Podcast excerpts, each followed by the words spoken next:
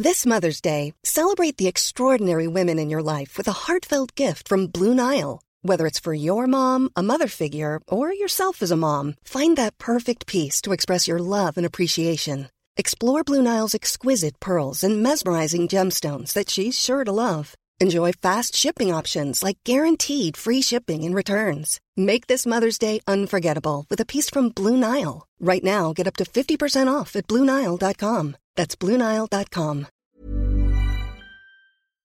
Heraldo Radio 98.5 FM, una estación de Heraldo Media Group, transmitiendo desde Avenida Insurgente Sur 1271, Torre Carrachi, con 100.000 watts de potencia radiada. Inicia las noticias de la tarde con Jesús Martín Mendoza en Heraldo Radio.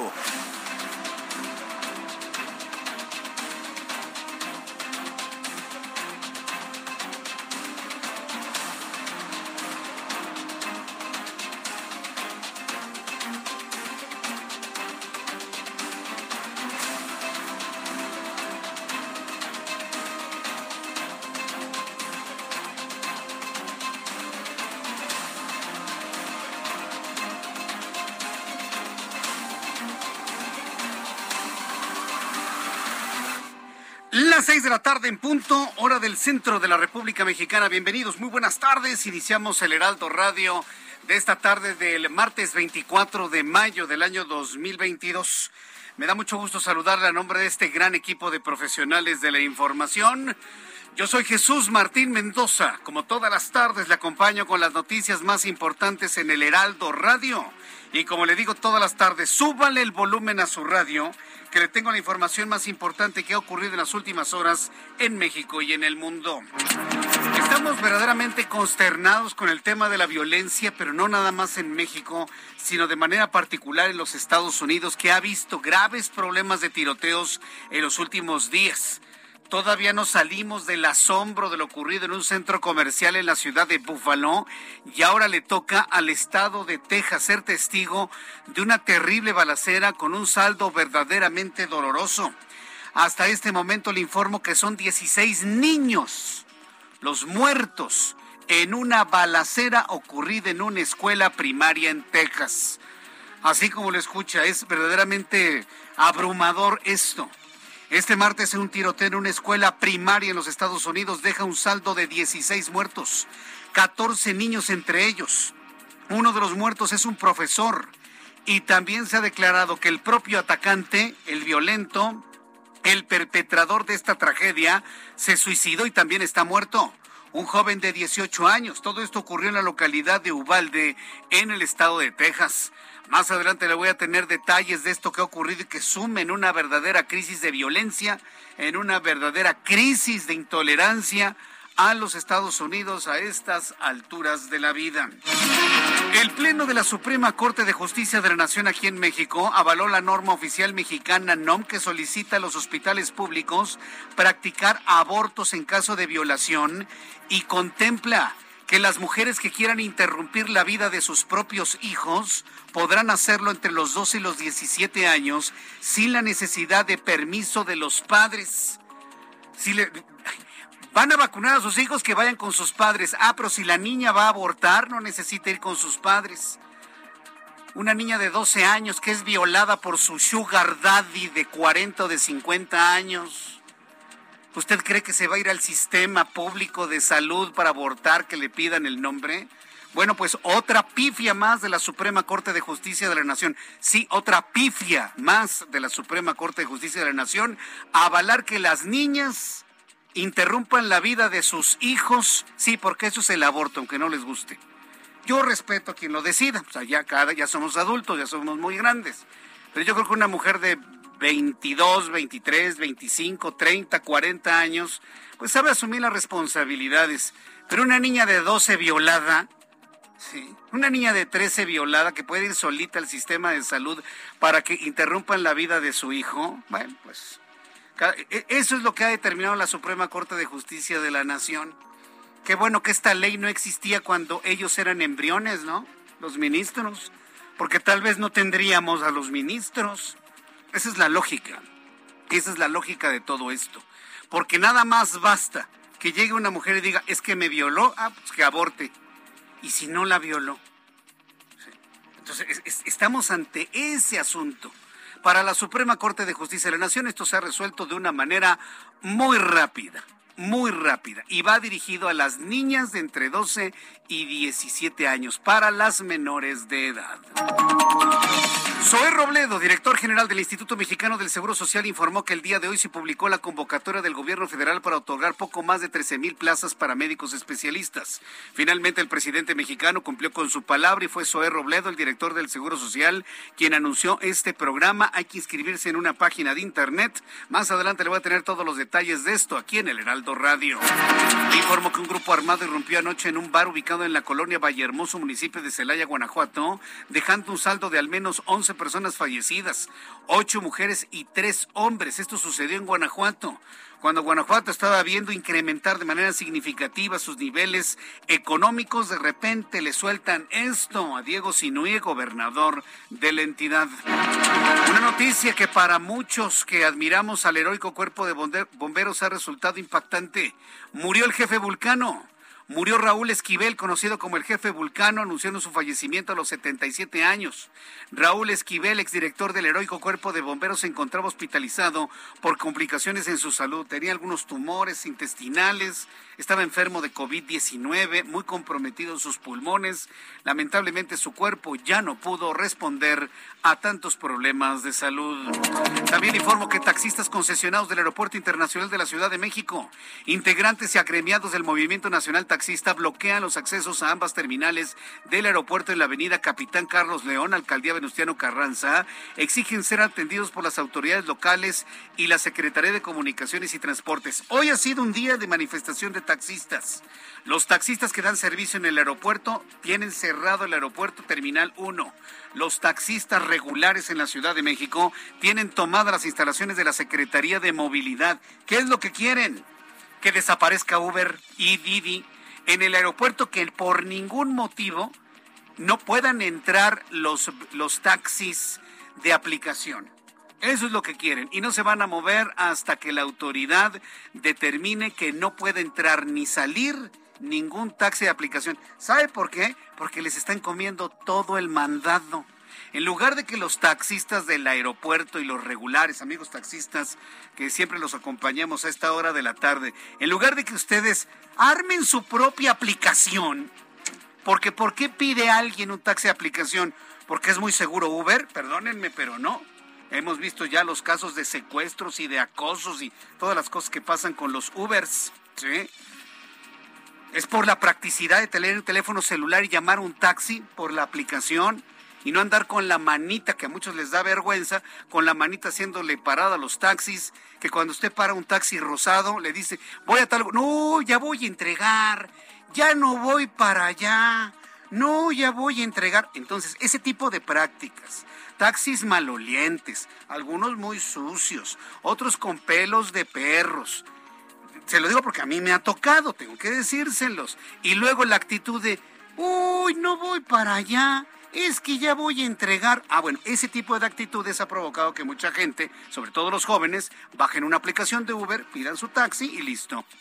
Entonces, en lugar de estar bloqueando la Ciudad de México, buzos, señores, hagan su aplicación. Yo ya lo hubiera hecho. Hagan su propia aplicación para taxi blanco rosa, ¿no? los Kitty, si usted quiere, como quiera llamarlos, armen su aplicación. Lo que quieren los taxistas es que los de Uber, Didi y otras aplicaciones paguen revistas, paguen los impuestos y todo lo que paga un taxi regular en la Ciudad de México. Lo platicaremos más adelante. Y amigo taxista, si usted me quiere compartir algún punto de vista, ya sabe, a través de Twitter, arroba Jesús Martín MX, a través de YouTube en el canal Jesús Martín MX.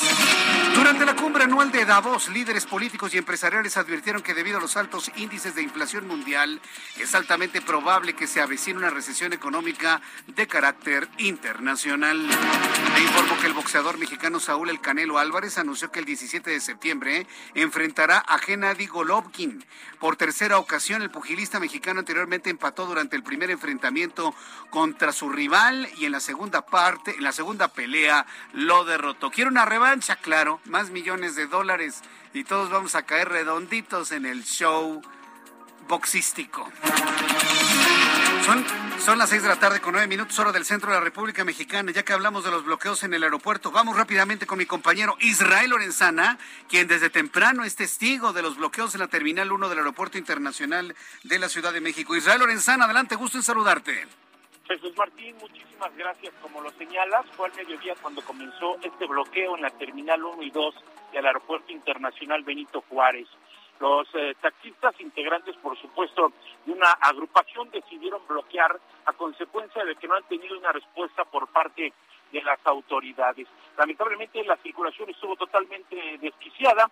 Se trataba de integrantes del Movimiento Nacional Transportista, quienes después de las eh, cuatro de la tarde, Jesús Martín, decidieron ya retirar este bloqueo, llegaron a acuerdos con las autoridades, el próximo viernes se van a reunir en las oficinas de gobernación para instalar mesas de diálogo. Efectivamente están buscando que desaparezca Uber, Didi y estas empresas de aplicaciones digitales y que además, por supuesto, también si continúan paguen revista y las eh, pues revisiones a las que son sometidas las unidades que transitan y además trabajan en el aeropuerto capitalino. Ya para estos momentos, Jesús Martín, la circulación ha comenzado a mejorar a través del circuito interior. Para nuestros amigos que vienen de Boulevard Puerto Aéreo con dirección hacia Oceanía, hay que recomendarles aún así utilizar los carriles de extrema izquierda.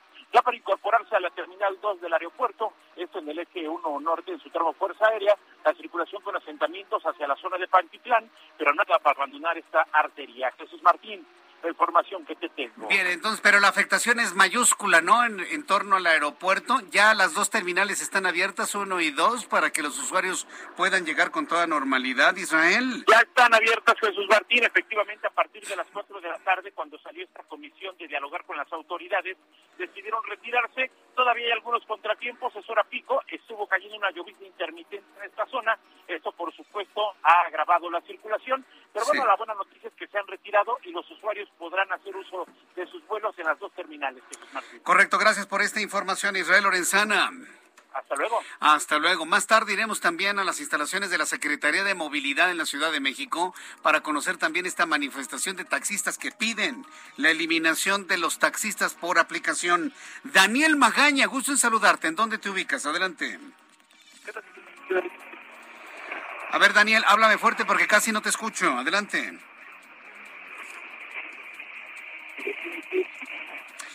Bien, vamos con mi compañero Javier Ruiz, quien nos tiene más información. ¿En qué parte de la ciudad te encuentras, Javier Ruiz? la tarde, la zona centro Jesús Martín, excelente tarde. Ya lo anunciabas, pues, de este bloqueo que también se registró afuera de la Secretaría de Movilidad, ubicado en Álvaro Obregón, entre insurgentes y la calle de Valladolid. Pues llegaron a este punto, Jesús Martín, cerca de 70 taxistas prácticamente estacionaron en batería sus vehículos y detuvieron por la circulación en este punto. Lo mismo, eh, denuncias pues, se oponen a las aplicaciones por eh, celular justamente y es por ello que pues realizaron un meeting, incluso colocaron equipo de sonido, Jesús Martín, realizaron una clausura simbólica también de la Secretaría de Movilidad e incluso pues trajeron un ataúd. Estuvieron hasta prácticamente hace una hora cuando ya comenzaron a retirarse de las unidades después de tener pues ya un la primer diálogo con la autoridad del gobierno para llegar a un, una posible pues solución y es por ello que también pues buenas noticias para todas las personas que transitan sobre Álvaro Obregón. Una vez que se deja atrás insurgentes ya podrán llegar hacia la zona de la calle de Valladolid. Sin embargo pues sí provocaron problemas viales principalmente la zona de insurgentes la zona centro una de las principales arterias pues se colapsó desde Chapultepec y hacia la avenida Baja California. Ya para esta hora podrán avanzar poco a poco únicamente ya son asentamientos que son provocados por la operación de semáforos principalmente para quien desea llegar hacia la zona del viaducto Miguel Alemán más adelante para continuar a los ejes 5 y 6 sur, pero la buena noticia, Jesús Martín, es que ya se retiró este grupo de manifestantes. De momento, el reporte que tenemos. Gracias por este, gracias por la información, Javier Ruiz. Estamos atentos, hasta luego, buenas ah, tardes. Hasta luego, buenas tardes. Entro en contacto con mi compañero Daniel Magaña. Ahora sí te escuchamos, Daniel, adelante. ¿Qué tal Jesús Martínez? Bueno, pues ha dado tregua esta, este calor con la lluvia que se ha presentado esta tarde en gran parte de la capital. En cuanto a las condiciones vehiculares, en la avenida División del Norte, pues ya con carga vehicular en dirección hacia la zona de la calzada de Tlalpan, quien se incorpora tanto de la zona de Miguel Ángel de Quevedo como de la avenida Pacífico, encontrará pues que se torna lenta para poder incorporarse a través de los carriles laterales hacia la zona de Tlalpan. A partir de aquí, el avance mejora para quien tiene como destino la zona de Villacuapa, el sentido opuesto de División del Norte, con un avance constante en esta incorporación hacia la zona del eje central Lázaro Cárdenas. El reporte, Jesús Martín. Buenas tardes. Muchas gracias por la información, Daniel Magaña. Bueno, pues eh, informándole que ya si usted va al Aeropuerto Internacional de la Ciudad de México, además del tránsito que usted se va a encontrar tanto en el circuito interior como en el viaducto y todas las zonas que utiliza usted para llegar a la terminal aérea, la que sí funciona, la que sí sirve, a donde sí va la gente, en donde sí hay aviones, en donde sí hay vuelos, estoy hablando del Aeropuerto Internacional de la Ciudad de México, ya puede llegar sin mayor problema a la terminal 1, la terminal 2 yo le invito a que vaya calculando dos horas y media para que usted llegue con bien y llegue a tiempo. No se confíe de, ay, eso de que lleguen dos horas, dos horas y media, es para principiantes. Yo soy un hombre y una mujer de mundo. Yo ya me conozco los aviones. Y ahí van llegando corriendo, ¿no? Y ahí van echando los hígados porque ya los deja el avión, ¿no? Mucho mundo, mucho mundo, pero tienen que llegar dos horas antes. Por el respeto a los demás, por la gente que sí llega a tiempo. Entonces, bueno, pedirles a todos de que hagan su cálculo para que lleguen a tiempo al Aeropuerto Internacional de la Ciudad de México. Ya están libres las vialidades para Terminal 1 y para Terminal 2. Son las 6 de la tarde con 15 minutos. ¿Y tú, sabes cuáles son las alternativas al cigarro? En general existen dos grandes grupos, los vapeadores y los calentadores de tabaco. ¿Y cuál es la diferencia entre ambos? Es muy sencillo. Los vapeadores son unos dispositivos que calientan un líquido que puede o no contener nicotina para después convertirlo en un aerosol. Esta alternativa no contiene tabaco. Por otro lado, existen los calentadores como Aicos, que a diferencia de los vaporizadores, utilizan tabaco real. Estos productos calientan el tabaco en vez de quemarlo, entregando el sabor del tabaco sin humo. Al calentar el tabaco en lugar de quemarlo, se elimina el humo, por lo que Aicos produce menos sustancias tóxicas comparado con los cigarros. La mejor opción siempre será dejar de fumar, pero para aquellos que deciden no hacerlo, existen otras alternativas como Aicos. Conoce más en aicos.com. Y con más información esta tarde vamos directamente con Abraham Arriola, quien nos recuerda. Vamos a hacer un recuerdo de lo que sucedió un día como hoy, 24 de mayo en México, el mundo y la historia. Abra Marreola. Amigochos muchos, bienvenidos. Este es un día como hoy en la historia. 24 de mayo, 1806, Napoleón Bonaparte nombra rey de Holanda a su hermano Luis Bonaparte. 1819, de Nueva York, zarpa el buque Savannah, el primer barco a vapor que atraviesa el Atlántico. En 1832, en la Conferencia de Londres, el primer reino de Grecia es declarado legal. En 1846, en nuestro país, el general estadounidense Zachary Taylor captura la ciudad de Monterrey en el marco de la intervención estadounidense. Y en 1934, Thomas Masaryk es elegido por cuarta vez como presidente de Checoslovaquia, Sergioslovaquia, mejor dicho. Amigos, esto fue un día como hoy en la historia. Muchas gracias. Un 24 de mayo, pero de 1993, vale la pena también hacer este efeméride porque me parece muy importante. Hace 29 años fue asesinado el cardenal Juan Jesús Posadas Ocampo en el aeropuerto de Guadalajara. Un día como hoy, a esta hora.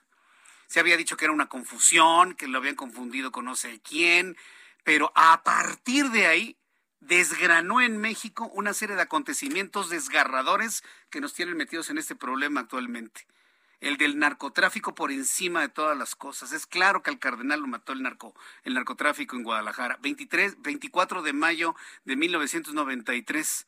Luego, ¿qué pasó? Se levantó el ejército zapatista. Luego mataron a Colosio el 24 de, de, de, marzo de 1994. Luego en, en, septiembre, 28 de septiembre, matan a José Francisco Ruiz Macié. O sea, a partir de un acontecimiento como hoy que estamos recordando 29 de mayo, 29 de el, día de hoy, 24 de mayo, a partir de ese acontecimiento, desgranan una serie de cosas políticas de narcotráfico verdaderamente impactantes para nuestro país. Por eso es importante recordar también esta fecha. Bien, cuando son las 6 de la tarde con 19 minutos hora del centro de la República Mexicana, ¿qué tiempos estamos viviendo de violencia? Ya le decía al inicio de nuestro programa que todavía no salimos del asombro de los tiroteos que se registraron, del tiroteo que se registró en Búfalo, en estos asesinatos de odio. Y el día de hoy tengo que informarle que al menos 14 menores han muerto. Un maestro y varios heridos deja un tiroteo ocurrido en una escuela primaria en Texas, al sur de los Estados Unidos. Las autoridades dijeron que en un inicio el presunto tirador de 18 años estaba bajo custodia, pero finalmente se sabe en este momento que fue abatido. En la línea telefónica, Juan Guevara, periodista en la ciudad de Houston, Now Media News, a quien yo le agradezco mucho, mi querido Juan, el que te encuentres con nosotros para darnos puntual detalle de lo ocurrido el día de hoy. ¿En qué ciudad tejana ocurrieron estos hechos? Juan, bienvenido, buenas tardes. Esto es en Ubalde, que es más o menos a unos 135 kilómetros al oeste de San Antonio. Es más, cuando venimos a transmitir aquí a nuestra estación de San Antonio, que tú viniste para acá, pasamos por Ubalde. Entonces, y además déjame decirte que eh, la, eh, la cuenta de muertos acaba de subir a 16, de acuerdo a Los Angeles Times. Quiero decirte lo último que tenemos. Que bueno, me gustaría que pusiéramos el audio del gobernador Greg Abbott, sí. que lo tenemos en este momento para todos ustedes. Eh, estoy buscando en este momento el, audio ah, del gobernador Greg Abbott. Adelántanos qué fue lo que dijo el gobernador. Él eh, disparó Ahí lo tenemos. y asesinó de manera terrible, eh, incomprensible, a 14 estudiantes y mató a un maestro. El atacante está muerto. Se ha informado que el sujeto le disparó a su abuela antes de ir a la escuela. Se informó que el sospechoso fue un estudiante de la escuela Ubalde y es ciudadano estadounidense. En este momento tenemos familias de duelo y el estado de Texas está de duelo junto con ellos. Qué impactante, Juan Guevara. Fíjate, déjame decirte, este muchacho, 18 años, mató a tiros a 14 niños, un docente y a su abuela, por sube a 16. Esto fue lo que informó el, el gobernador Greg Abbott. El atacante entró a la ciudad primaria, a la escuela primaria de Rob, en Ubalde, con una pistola y posiblemente un rifle. Explicó también esto Greg Abbott en la conferencia de prensa de hoy. Las autoridades no han revelado el motivo del ataque, pero Abbott identificó al agresor como Salvador Ramos. Importante, esto es hispano. Esto genera problemas en Texas cuando tenemos a estudiantes hispanos haciendo este tipo de masacres y dijo que era un residente de la comunidad ubicada más o menos a 135 kilómetros al oeste de San Antonio. El gobernador Greg Abbott dijo que el agresor probablemente fue abatido por agentes de la policía que llegaron al lugar, pero que los hechos siguen bajo investigación. El jefe de la policía del Distrito Escolar Consolidado de Ubalde, Pete Arredondo, afirmó que en conferencia de prensa el perpetuador, al parecer hasta este momento, actuó solo. Quiero decir también, Jesús Martín, que el FBI está interviniendo para determinar si esto se considera un ataque terrorista o un ataque de terrorismo doméstico. Es decir, que gente se radicaliza dentro de los Estados Unidos y hacen este tipo de masacres. Eh, de momento se conoce cuántas personas, además de los muertos, resultaron heridas en el tiroteo. El hospital de Uvalde Memorial había dicho previamente que recibió a 13 niños y después otro hospital informó que además se recibió a una mujer de 66 años en estado crítico que al parecer es la abuela de este muchacho que ya sabemos que falleció. Se trata del peor tiroteo en la ciudad en una escuela primaria en los Estados Unidos desde la desde el ataque de la primaria Sandy Hook en Newtown, Connecticut hace más o menos una década, una década. Fíjate, Jesús Martín, que en este momento estamos experimentando en los Estados Unidos un promedio, escalofriante promedio, de 66 tiroteos mensuales en todo el territorio americano. ¿Cuántos? Para la gente que le... 66 tiroteos al mes. O sea, dos diarios. sí, exactamente. Es un poquito más. Es dos diarios exactamente, es decir, que cada dos días hay un tiroteo. Este último, no sabemos transmitió en redes sociales, acuérdate que el, el, tiroteo de Buffalo, New York, el muchachito estaba haciendo streaming, haciendo live eh, a través de la plataforma Twitch. Entonces, esto sigue investigando. Eh, lo que sí te puedo decir es que es una escuela primaria. El promedio de los muchachos que van a las escuelas primarias en Estados Unidos no pasa de los 12 años de edad.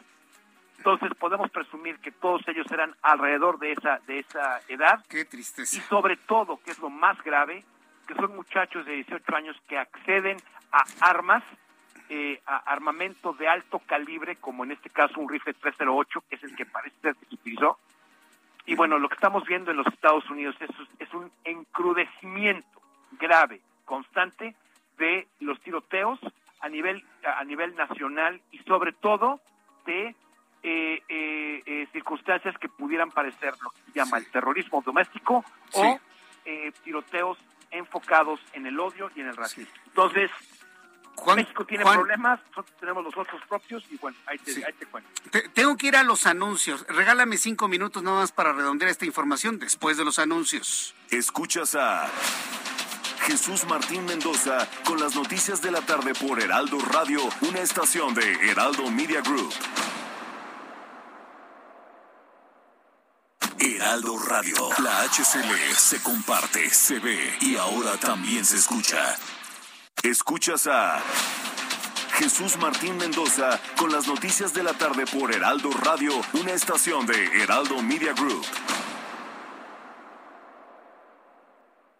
Heraldo Radio. La HCL se comparte, se ve y ahora también se escucha.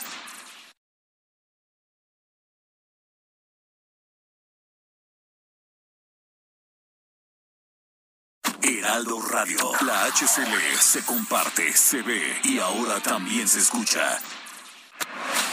Escucha las noticias de la tarde con Jesús Martín Mendoza. Regresamos.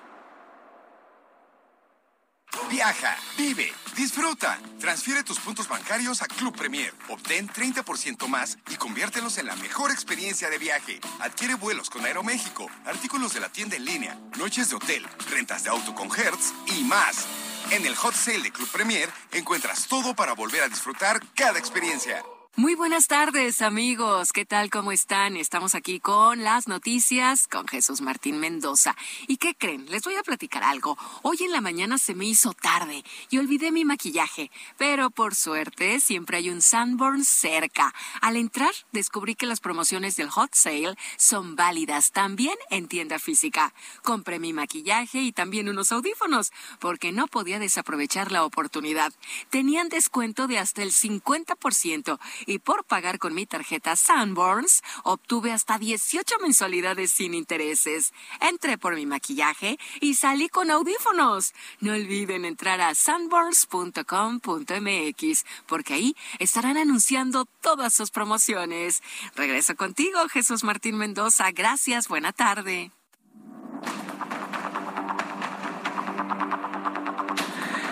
Ya son las seis de la tarde con 32 minutos, hora del centro de la República Mexicana. Estoy conversando con Juan Guevara, periodista de Now Media.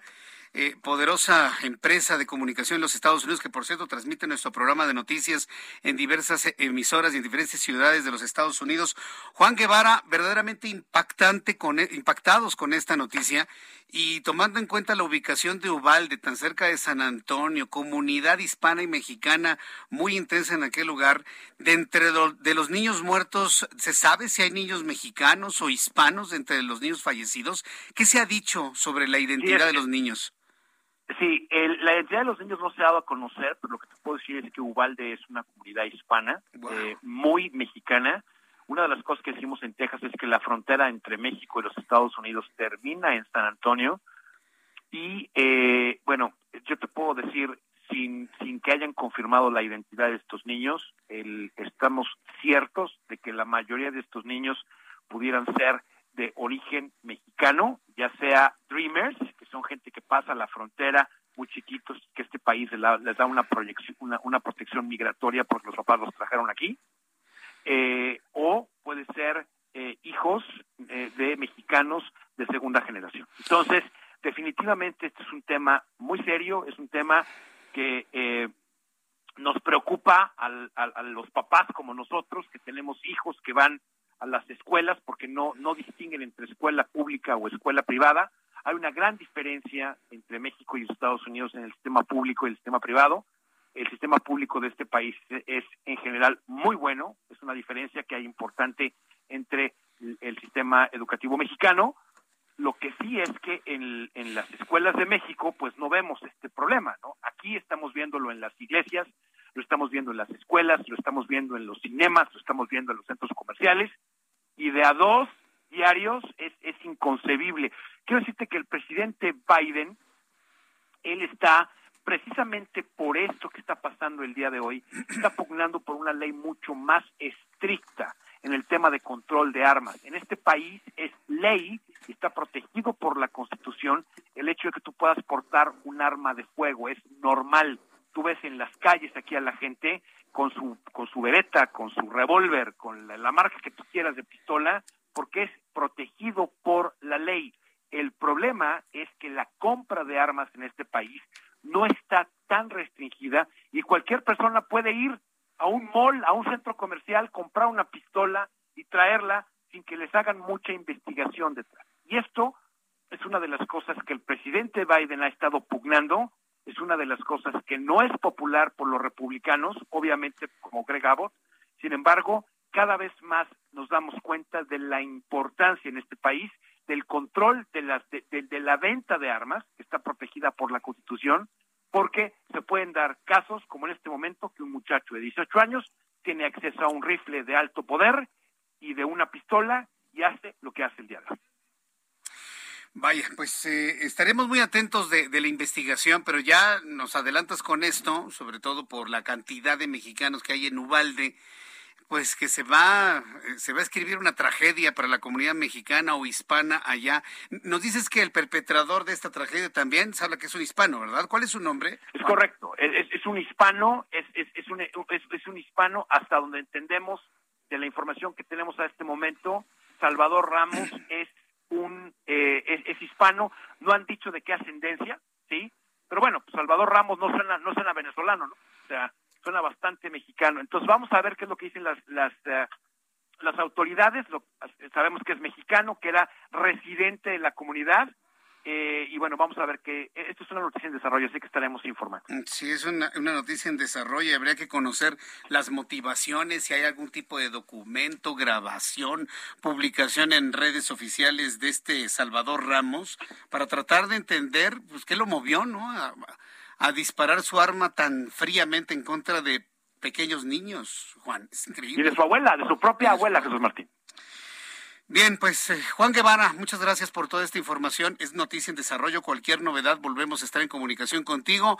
Transmitimos a través de Now Media en varias ciudades de los Estados Unidos. Por favor, actualízanos la información aquí para que el público que viaja a bueno, los Estados estamos Unidos. transmitiendo eh, como, como socios, como Heraldo Media Group en los Estados Unidos, estamos transmitiendo en el 1520 AM, Now Media Radio, en el 102.9 de Chicago y obviamente en, las, en los 14 canales de televisión que tiene Neomedia en todo el país. Así que, pues, estamos, estamos muy orgullosos de nuestra sociedad con Heraldo Media Group. Y, y, y, llevando precisamente estas noticias, esta información a la comunidad hispana en los Estados Unidos y también angloparlante. Juan Guevara, qué gusto saludarte. Te envío un fuerte abrazo. Y Te un mando un abrazo, aquí. mi querido Jesús Martín, y un saludo de auditorio. Mantenemos esta línea de comunicación y la actualización de esta información. Gracias, Juan. Hasta Gracias. pronto. Juan Guevara, de Now Media Radio, Now Media News, Now Media Televisión. Y bueno, pues en estas frecuencias que le he comentado, 102.9 en Chicago, 1520 en San Antonio. Inclusive para nuestros amigos que nos están escuchando en el 1520 en la ciudad de San Antonio, Texas. Es que está muy cerca Ubalde.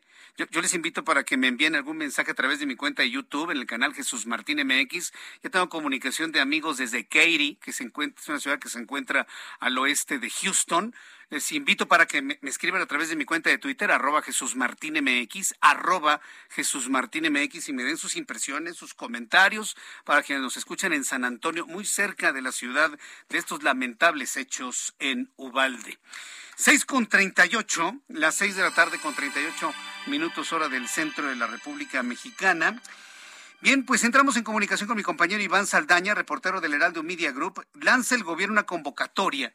Finalmente López Obrador cumplió con su promesa. Una promesa, pero elaborada por Zoe Robledo.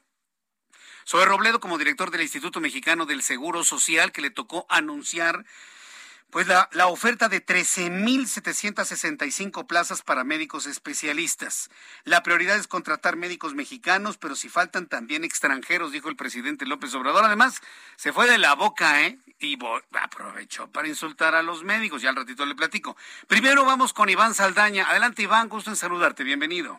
¿Cómo estás, Jesús Martín, amigos del auditorio? Buenas tardes. Efectivamente, este es el número de plazas que se busca que busca cubrir el gobierno federal con esta convocatoria 13.765 en el sector público en todo el país, principalmente para la Ciudad de México, Veracruz, Michoacán y el Estado de México. Jesús Martín, estas entidades concentran casi el 35% del déficit nacional de los especialistas que se necesitan ahí. Y para cubrir este rezago, pues bien lo adelantas desde Palacio Nacional, se lanzó una convocatoria en la que pues los interesados van a poder registrarse por internet y competir por las vacantes dentro de las 95 diferentes especialidades de médicos que hacen falta. Jesús Martín, la prioridad, explicó el presidente López Obrador, será contratar a, México, a, médicos mexicanos, pero dijo, si no se cubren los espacios, porque de acuerdo a la OMS en México no hay el, mínimo requerido, pues se van a ofertar también lugares a extranjeros. Escuchemos parte de lo que dijo el presidente López Obrador el día de hoy. Sí, pero primero, porque así se planteó, vamos a llenar con los médicos mexicanos hasta donde eh, se pueda. Como sabemos que no vamos a tener, desgraciadamente, todos los especialistas que requerimos, sobre todo en la montaña de Guerrero, porque ya lo sabemos, conocemos los pueblos de México, sabemos cuál es su situación, recogemos los sentimientos de la gente todo el tiempo, pero también con todo respeto, un citadino, este, pues no tiene una visión pues el que conozca más Nueva York o Madrid que este Chihuahua o Tlaxcala o Chiapas. No es un reproche, pues es que así es. Jesús Martín, esta convocatoria se presenta como parte del Plan de Salud para el Bienestar y en respuesta a la polémica que despertó el anuncio de López Obrador en días pasados sobre que México va a contratar 500 especialistas cubanos para dar servicio en esta parte de la montaña de Guerrero, una de las más pobres del país. Y bueno, es una de las críticas de la oposición como del PAN, que pues México cuenta con los especialistas necesarios, pero no hay empleo. Zoé Robledo, quien tú adelantabas, que es el director del INSS, eh, que presentó la campaña el día de hoy, pues acusó, debatió un poco, rebatió un poco este argumento, dijo que eh, el déficit de especialistas en México se debe a que en años pues se dejaron de formar especialistas por la falta de becas y voluntad de los gobiernos, pero escuchemos parte de lo que dijo esta mañana también en Palacio Nacional lanzamiento de una convocatoria abierta para la contratación inmediata con sueldos atractivos para los médicos especialistas que decidan prestar sus servicios, su conocimiento ahí en donde más son necesarios, en zonas remotas, en zonas de alta marginación y pobreza de nuestro país, pero también en ciudades donde hay plazas, turnos que han sido históricamente de difícil cobertura. Por eso nos da gusto informarle al pueblo de México, señor presidente, que el día de hoy a las 12 del día se va a publicar esta convocatoria para la Jornada Nacional de Reclutamiento y Contratación de Médicos Especialistas. Solamente por último informarle al auditorio que esta convocatoria se abrió, como decía Zoé Robledo, a partir de hoy y concluye el próximo viernes 3 de junio. Al último minuto, Jesús Martín, se pueden registrar y pues básicamente la oferta de plazas hay un déficit, sobre todo se requieren más, eh, eh, hay más vacantes para médico internista, para médicos urgenciólogos, ginecología y obstetricia y pediatría también, Jesús Martín. Pues básicamente la información de esta tarde, de esta mañana en la, en la conferencia mañanera.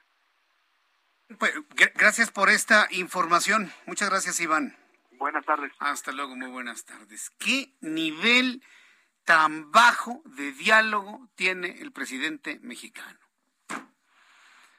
¿Le puede tanto la crítica de esta mala decisión de traer no médicos, no especialistas, técnicos en salud cubanos, pagándole al gobierno, pagándole a la dictadura cubana, ni siquiera a los médicos. Le puede tanto la crítica que tuvo que ir a esta apertura de, de plazas, ah, pero no se quedó con las ganas. ¿no? Los médicos mexicanos conocen más Madrid, Nueva York, que Chiapas o Tlaxcala. Hágame usted, ve usted el nivel. ¿Qué hicimos en este país para merecer esto? ¿Acaso no hay algún asesor que le diga al presidente de la República que los médicos, precisamente para titularse, hacen precisamente trabajo en comunidades apartadas y que durante la pandemia lo hicieron y han estado en inundaciones, en terremotos, en la pandemia? Alguien que le diga, por favor, y si lo sabe y aún así los critica de esta manera, pues ya no, ya no hay remedio. No tiene remedio el presidente de la República. Tengo en la línea telefónica al doctor Jaime Gutiérrez Gómez, él es director general del Colegio de Médicos de México. Estimado doctor Gutiérrez Gómez, gracias por tomar la comunicación en el Heraldo Radio. Muy buenas tardes. Buenas tardes, Jesús Martín, presidente del Colegio Médico de México, a tus órdenes.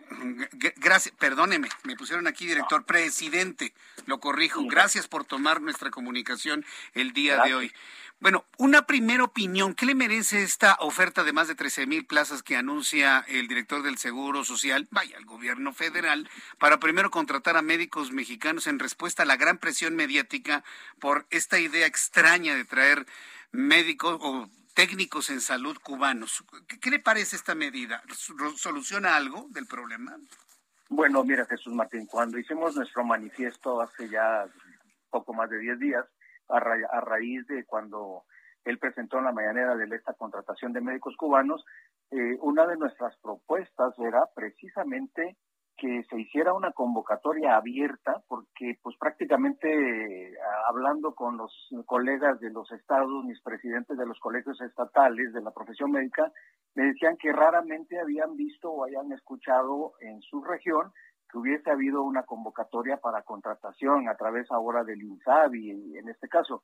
Y entonces, eh, pues es todo para nosotros hoy el ver que ya hay esta propuesta de, de plazas, la cual es un buen número, pues mira, lo podemos ver de, este, de, esta forma. Eh, es bueno, sí, porque entonces se está haciendo eh, de conocimiento las necesidades del de, número de especialistas o de más bien de especialistas en las diferentes regiones. Yo escuchaba hoy en la mañanera y veía la imagen del mapa de la República Mexicana y de las diferentes especialidades que más se requieren. Yo creo que esa parte sí es importante, qué bueno que se hizo, hablemos de esa manera. Finalmente no se trata de entrar en polémica, sino se trata pues de buscar un fin eh, en base a lo que aparentemente no se había hecho con anterioridad, lo cual yo no estoy de acuerdo. Eh, por otro lado, pues también identificar a esos sitios donde están esas plazas, pues ver la infraestructura. El señor Sobe Robledo decía y mencionaba que eran hospitales de segundo nivel, hospitales que pudieran estar en sitios alejados, pero hay que recordar que también hemos pedido esa evaluación de la infraestructura, con qué cuenta el médico para ir a trabajar. Si yo mando un ortopedista o yo como ortopedista me contrato en un hospital donde no tengo con qué trabajar, pues qué caso tiene. Incluso mencionábamos que si yo puedo contratar un cirujano o un ortopedista y no tengo un anestesiólogo, pues también entra dentro de esta situación que conlleva pues a, un mal funcionamiento y a una decadencia en la atención de la salud que es prioridad para todos los mexicanos. Ahora, eh, e, es muy importante también que el público sepa esto. Una cosa es eh, se dé una plaza y otra cosa es que se dé una plaza con la infraestructura necesaria, por la mínima necesaria para que el médico pueda dar su consulta y atender a las personas. ¿No sería esto una trampa? Porque yo ya lo he visto en otras cosas que ha hecho el presidente de la República. Abro plazas en lugares donde es imposible que atiendan los médicos por la falta de infraestructura. Los médicos rechazan este lugar, dicen que no pueden y al ratito en la mañanera van a decir, ya ven, cómo no quieren ir. Yo ya les di plaza, pero no quieren ir. Sí, es correcto. Eso puede ocurrir, porque ya ha pasado en otras cosas, en otras situaciones. Y no solo de infraestructura, también de insumos. Aunque hoy escuchaba que se estaba haciendo todo este nuevo análisis de plan de, de salud, bienestar, en donde se están analizando para que no haya estas deficiencias. Pero mira, al final de cuentas, yo eh, considero que es prioritario para dar una buena atención contar con lo, lo mínimo suficiente para que el médico pueda pues trabajar en, en lo que es la especialidad. Ahora, hay que también tomar estrategias. Yo puedo mandar a un reumatólogo, como ejemplo, en donde sé que los casos, y no por menospreciar a mis colegas de esa especialidad, tienen que llegar como una interconsulta. Entonces, sí necesitamos obstetras, necesitamos médicos internistas. De hecho, hoy en la mañanera se decía que la medicina interna era de los primeros especialidades que se ocupan, que estamos totalmente de acuerdo. La medicina de urgencias, estamos totalmente de acuerdo. Entonces, eh, aparte de todo, pues la parte triste que todavía eso nos deja un poquito en incertidumbre, la seguridad de estas zonas a donde van a ser estas plazas. Él sigue mencionando la Sierra de Guerrero, y habla también, escuchaba ahora también en tu noticia que decía que los médicos preferían irse a España y a otros lados y, no a Chiapas. Bueno, yo vivo aquí en Chiapas y te puedo decir que de alguna manera sí conozco la estructura de, de, salud, incluso el secretario hoy día de aquí del Estado se ha involucrado en precisamente trabajar en estas cuestiones de mejorar, pero finalmente hoy la estructura de cómo las políticas de salud están centralizadas, pues está también siendo un motivo de tener ciertos conflictos. Eh, ahora que lo mencionan, yo era mi, mi siguiente pregunta. Eh, usted como usted como médico, ¿qué ¿Qué reacción tiene en el momento en que el presidente no se aguantó ahora ir en contra de los médicos? Ha ido en contra de la UNAM, ha ido en contra de los científicos, ha ido en contra de los periodistas. Ahora ya se agarró los médicos diciendo de que ustedes conocen más Nueva York, Madrid y que no conocen ni Chiapas ni Tlaxcala. Ese tipo de comentarios. ¿Qué, mueven en un médico con la experiencia que usted tiene, doctor? Pues mire, eh, definitivamente, repito, no podemos entrar en una confrontación. Eh, el, Colegio Médico de México, en, este caso, eh, está abierto incluso a participar en esas reuniones, en esas asesorías, como tú bien lo mencionas, para que precisamente podamos transmitir lo que nuestros colegios estatales nos llegan a decir y lo que puedan estar, lo que pueda estar ocurriendo. Entonces, esa participación, yo creo que hay que tomarla en cuenta y no entrar en situaciones de conflicto, en situaciones de desavenencias, Incluso yo escuchaba lo último ahora en Sonora que hizo un comentario un poco a manera de berrinche, por Dios, perdonando la expresión, pero que definitivamente crea un, un, malestar, ¿no? Un mal sabor. Digo, qué bueno que hay esta apertura, ya finalmente se cumple uno de los objetivos que habíamos solicitado. Que hubiese una convocatoria abierta. Bueno, ya está, perfecto. Ahora ya le corresponde a nuestros médicos tomar en cuenta toda esta condición, esta apertura, y repito, también para el gremio médico es una, nos mueve también el árbol en decir, bueno, pues eh, si esto, me están abriendo esta oportunidad, pero no veo lo suficiente, como tú bien mencionabas, para poder trabajar, pues definitivamente, este, pues vamos a volver a lo mismo y vamos a aparecer con que no queremos. Ay, doctor, pues bueno, pero yo le voy a decir una cosa, ¿eh? si no es por la mediatización del asunto, en redes sociales, con analistas, en radio, en televisión, en prensa, si no fuese por el documento que ustedes firmaron el pasado 9 de mayo, protestando por la contratación de este personal médico cubano, esto no se mueve, ¿eh? o sea, finalmente ha sido el resultado de la presión de los médicos a través de todas las alternativas de comunicación, y pues yo le puedo decir que enhorabuena, porque finalmente se pudo mover. De otro modo, no pasa nada, ¿eh, doctor? pues eh, eh, damos un comentario final. Ahorita estamos con la parte de especialidades, pero seguimos todavía con el problema de los médicos generales, que fue el punto álgido en mencionar que no teníamos los suficientes médicos generales. Entonces todavía hay una parte que esperaríamos o esperamos que también se nos pueda abrir, este, tener este, esta apertura, perdón, para también este grupo, que también es un grupo fuerte de médicos que están también con la necesidad de una condición laboral. Doctor, yo le agradezco mucho, doctor Gutiérrez Gómez, le agradezco mucho que me haya tomado la comunicación el día de hoy. Gracias, doctor Jaime Gutiérrez Gómez. A, a sus órdenes, muy buenas tardes. Hasta luego, muy buenas tardes. Él es el presidente del Colegio de Médicos de México. Hemos conversado con él aquí en el Heraldo Radio. Y pues ahí tiene usted las opiniones. Hay que decirlo como es, el presidente se va de la boca. A ver, aguántese sus enojos, presidente. ¿A qué se expone? A que presidentes de importantes colegios, asociaciones, agrupaciones médicas le digan, estoy en Chiapas. Claro que conozco Chiapas.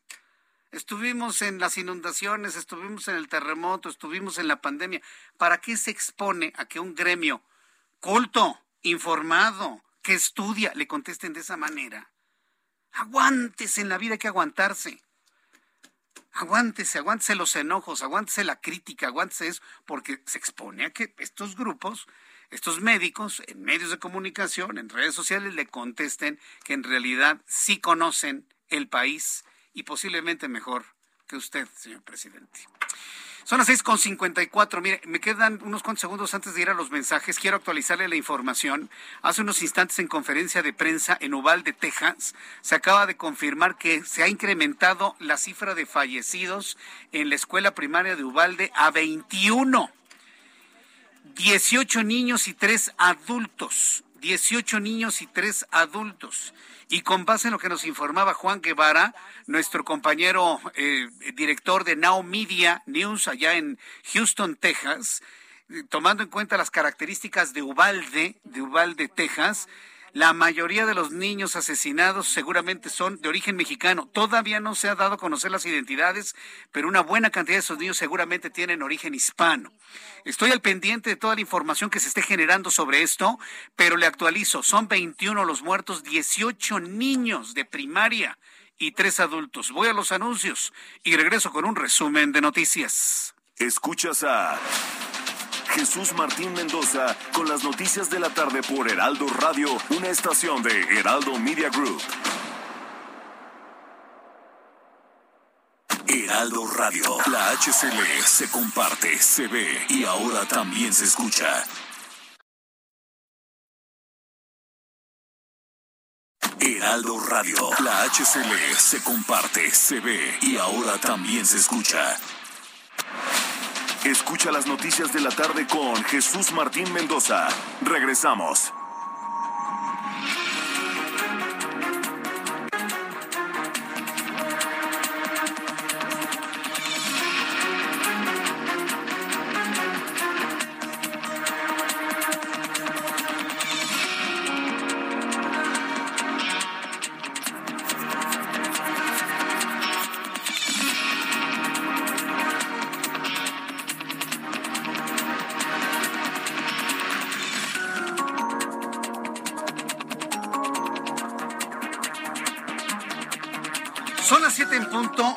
Centro de la República Mexicana le presento un resumen con las noticias más importantes en el Heraldo Radio. Hace unos instantes en conferencia de prensa, las autoridades en Uvalde, Texas, han actualizado la cifra de fallecidos luego de un tiroteo perpetrado al interior de una escuela primaria en esa ciudad predominantemente hispana. La cifra de muertos se ha incrementado a 18 menores de edad, 18 niños porque estamos hablando de una escuela primaria y tres adultos. Entre los adultos quedó abatido el responsable del tiroteo, Salvador Ramos, 18 años.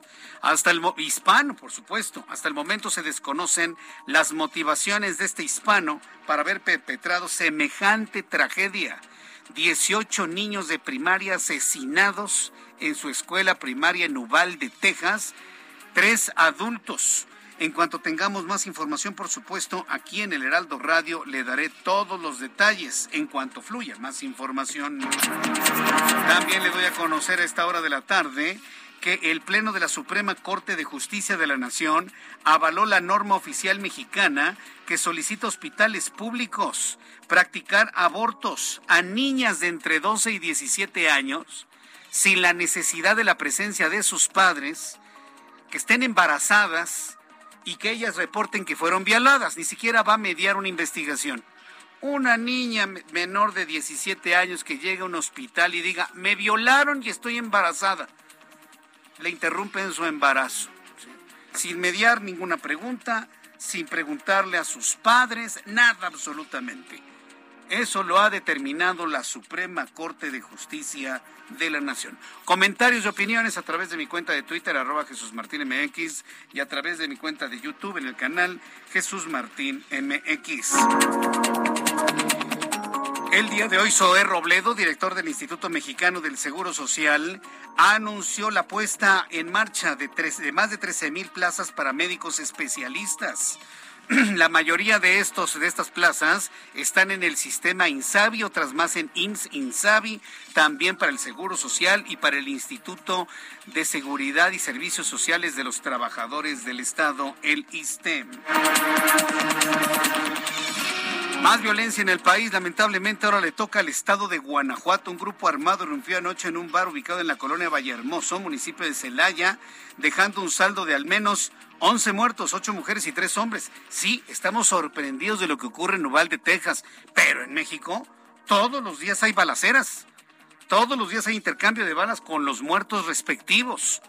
En Guanajuato se contabilizan 11 muertos, 8 mujeres y 3 hombres. Le informé de manera oportuna, le informé de manera oportuna sobre la muerte del jefe vulcano. Raúl Esquivel, conocido como el jefe vulcano, murió el día de hoy a los 77 años a consecuencia de múltiples enfermedades que padecía, entre ellas tumores y en las últimas semanas diagnosticado con COVID-19. En entrevista con el Heraldo Radio, el doctor Jaime Gutiérrez declaró que el gobierno federal debe garantizar una correcta infraestructura. El doctor Jaime Gutiérrez es el presidente del Colegio de Médicos de México. En entrevista con el Heraldo Radio aseguró que el gobierno de López Obrador tiene la obligación de garantizar una correcta infraestructura o por lo menos el mínimo suficiente para que los médicos sean contratados en las plazas anunciadas, que garanticen la correcta atención a la salud a los mexicanos y puedan trabajar de manera efectiva en su especialidad. Agregó que también existe la incertidumbre de los médicos por ir a trabajar a lugares remotos y la seguridad e integridad de los especialistas puede estar comprometida, pero sobre todo no garantizada. Eso es lo que planteó hoy el presidente del Colegio de Médicos de México. Esa evaluación de la infraestructura, ¿con qué cuenta el médico para ir a trabajar? Si yo mando un ortopedista o yo como ortopedista me contrato en un hospital donde no tengo con qué trabajar, pues qué caso tiene que conlleva pues a, un mal funcionamiento y a una decadencia en la atención de la salud que es prioridad para todos los mexicanos.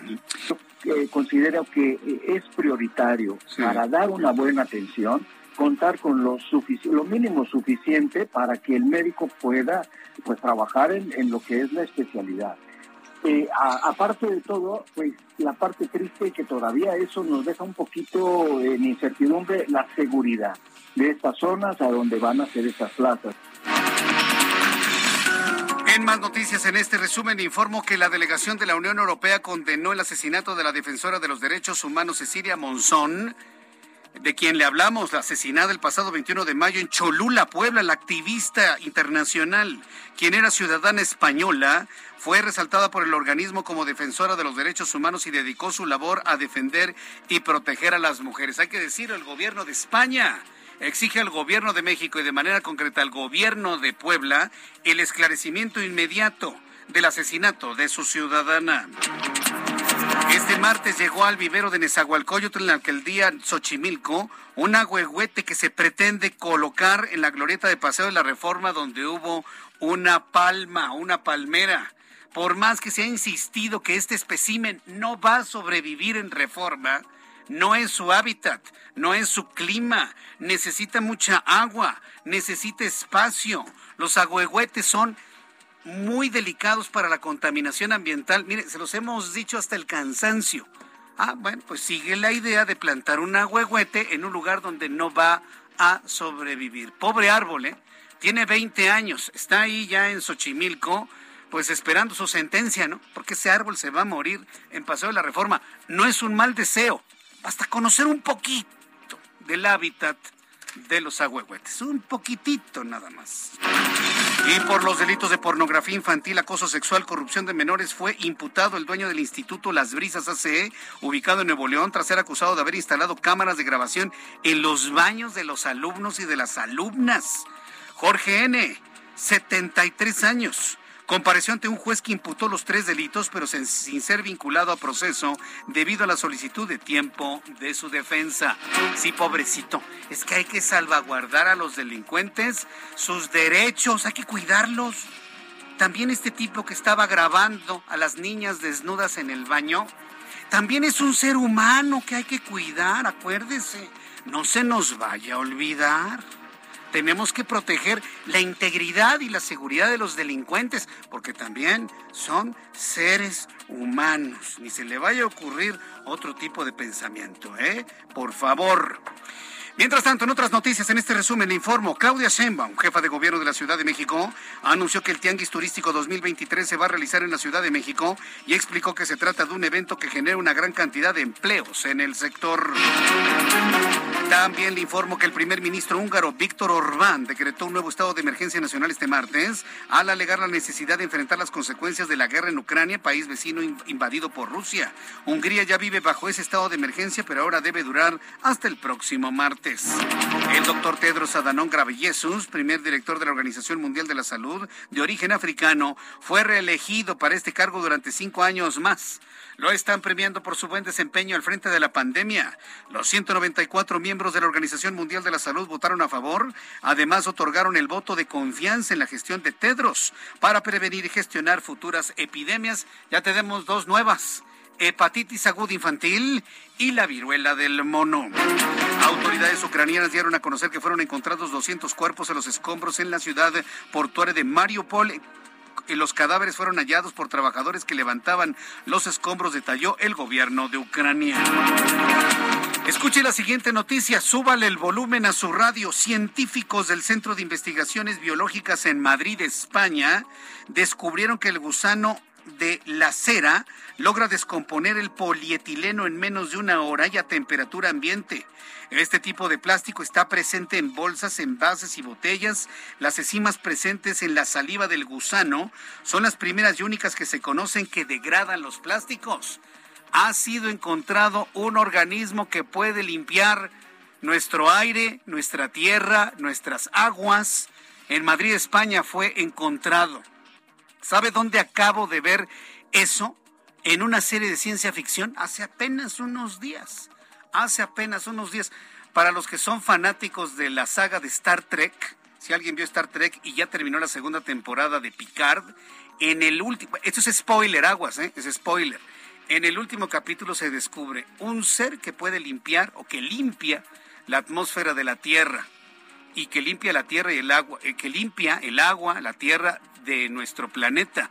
Bueno, pues sorprendentemente, unos días después de que se conoció esa idea de ciencia ficción, para los que somos seguidores de esa serie, España anuncia haber encontrado un gusano que puede degradar el polietileno en menos de una hora, prometiendo la limpieza de nuestras aguas, de la tierra y del aire en nuestro planeta. Y esto que le digo, esta sí es ciencia formal, ciencia verdadera, anunciada desde España. Son las 7 con 11 y la temperatura en este momento 25 grados en la capital de la República. Vamos a ir a los anuncios y regreso enseguida. No, anuncios no, regresamos enseguida con más información. Continuamos con la información en el Heraldo Radio. Mire, ya lo estaba mandando un corte que no existe. 7 con 11, 7 con 11 y temperatura 25 grados. Vamos con nuestros compañeros reporteros urbanos. ¿Y con quién vamos, Israel? Vamos con mi compañero Israel Lorenzana. ¿En dónde te ubicamos, Israel, a esta hora? Jesús Martín, muchísimas gracias. Pues fíjate que hay buenas noticias para nuestros amigos automovilistas y es que ha sido reabierta la circulación exactamente a la altura del doctor Río de la Loza al cruce con Niños Héroes. Padres de familia de la Escuela Participación Social número uno, esta ubicada en Doctor Navarro y Doctor Jiménez, estuvieron bloqueando por más de media hora. Ellos están pidiendo regresar a clases normales y que el gobierno dé presupuesto para que se terminen las obras de remodelación de la escuela. Finalmente lograron dialogar con las autoridades capitalinas y ya para estos momentos se han replegado y la circulación se restablece. Esto para quien viene del eje 1 poniente en su tramo Bucareli Cuauhtémoc y con dirección hacia la zona del eje central Lázaro Cárdenas. Aún así, Jesús Martín, hay que pedirles a nuestros amigos manejar con mucha precaución. Es la información que te tengo. Muchas gracias, Israel. Hasta luego. día de bloqueos, vaya, muy difícil hoy la capital de la República. Daniel Magaña, gusto en saludarte. ¿En dónde te ubicamos? ¿Qué tal, tú, Martín? Ahora en la zona de la colonia Tlacopac. Y es que, fíjate, ya referíamos que pues se presentaba lluvia en algunos puntos de la ciudad. Esto generó el reblandecimiento del suelo y, bueno, pues se vino abajo un árbol aquí en la calle de León Felipe en la colonia Tlacopac, eh, cayó pues a lo largo de la calle y parcialmente en un domicilio particular, ya está siendo seccionado, sin embargo hay que considerar vías alternas, sobre todo para quien se traslada hacia la calle Jazmín, aquí pues la vía alterna paralela más cercana a la zona de Altavista, para quien avanza pues de la zona del anillo periférico y se traslada a través de esta vía a la zona de Revolución, le será de utilidad para pues dejar dejar precisamente seccionar este árbol y evitar la zona. Te reitero, la calle de León Felipe en la colonia en la colonia Tlacopac. El reporte Jesús Martín manejar con cuidado. Muy buena tarde. Gracias por la información, Daniel Magaña. Y saludamos a mi compañero Javier Ruiz. ¿En dónde te ubicas, Javier? Muy buenas tardes. Excelente tarde, Jesús Martín. Todavía recorriendo la zona centro de la Ciudad de México, en específico, pues parte del paseo de la Reforma. Y mencionar, Jesús Martín, que pues cayó una ligera llovizna, ya nuevamente pues abrió cielo, sin embargo no hay que confiarnos, se espera nuevamente que llueva por la tarde y noche, así que no está de más sacar el paraguas o también el en cuestiones de vialidad reforma, por ejemplo ya carga vehicular intensa, una vez que se deja atrás el circuito interior, y para quien desea llegar a la columna del Ángel de Independencia, más adelante también eh, problemas para cruzar la avenida de los insurgentes, ya superando este punto, la circulación mejora un poco en dirección hacia la avenida Juárez, el sentido opuesto, el avance es mucho más aceptable, únicamente manejar con bastante precaución, y la avenida de los insurgentes ya para esta hora sí con verdaderos problemas, una vez que se deja atrás la zona del eje 1 y 2 norte para llegar hasta el circuito interior, superando el circuito la circulación mejora, sin embargo nuevamente rezagos ya llegando a la avenida Montevideo o bien para continuar hacia el paradero del metro Indios Verdes. De momento, Martín, es el reporte que tenemos. Muchas gracias por la información, Javier Ruiz. Estamos atentos, hasta luego, buenas tardes. hasta luego, que te vaya muy bien. Son las siete con quince, las siete y cuarto hora del centro de la República Mexicana. Momento de escuchar los resultados de economía y finanzas con Héctor Vieira. La Bolsa Mexicana de Valores concluyó la sesión de este martes con una caída del 0.14% al ceder 72.85 puntos, con lo que el índice de precios y cotizaciones, su principal indicador, se ubicó en 51.304.04 unidades, hilvanando su segunda caída consecutiva de la semana.